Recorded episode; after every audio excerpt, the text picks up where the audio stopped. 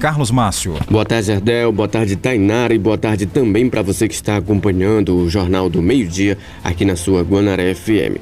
Quatro mortes foram registradas durante o fim de semana aqui na cidade de Caxias.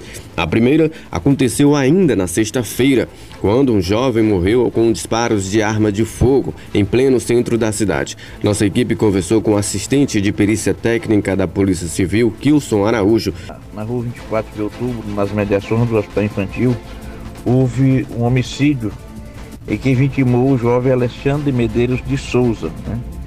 É, segundo o que foi apurado, dois elementos que estavam na motocicleta é, seguiram o Alexandre, que também estava na garupa de uma motocicleta, e efetuaram os disparos. Né? É, vale ressaltar que há dias atrás, Alexandre, Alessandro teria sido vítima de uma tentativa de homicídio aí na, na, no bairro de Inicilva, onde morava lá com, com, com os pais. Por, por motivo disso, ele foi morar lá no Eugênio Coutinho, na casa de uma irmã, né? quando saiu do hospital. Né?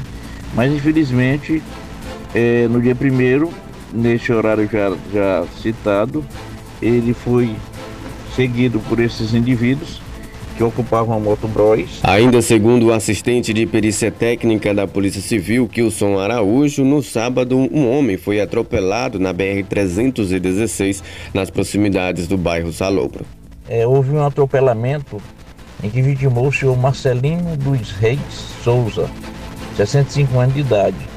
É, ele foi abarroado por um, por, por um automóvel né, que passava na BR.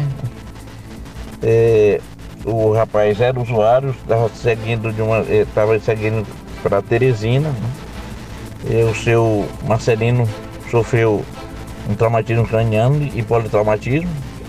O corpo foi encaminhado para o ML e foi liberado os familiares. Já no domingo, duas mortes foram registradas. Encontrei um BO aqui feito pelo senhor Severino Manuel, que é amigo é, da vítima, que foi encontrada na madrugada dentro da cabine do caminhão morto.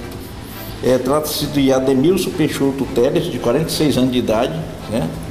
É, segundo o endereço aqui, ele mora em Caruaru, no Pernambuco, certo? É, como eu falei antes, eu liguei para o SAMU, o SAMU, a atendente me disse que tinha uma equipe tinha ido lá e que o, que o médico tinha testado o óbito.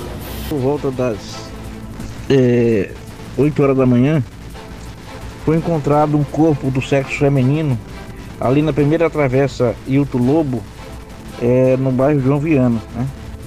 Eu desloquei para lá, eu deparei com, com o corpo que foi identificado por terceiros e, e pela companheira como sendo de Cleide dos Santos Soares, certo?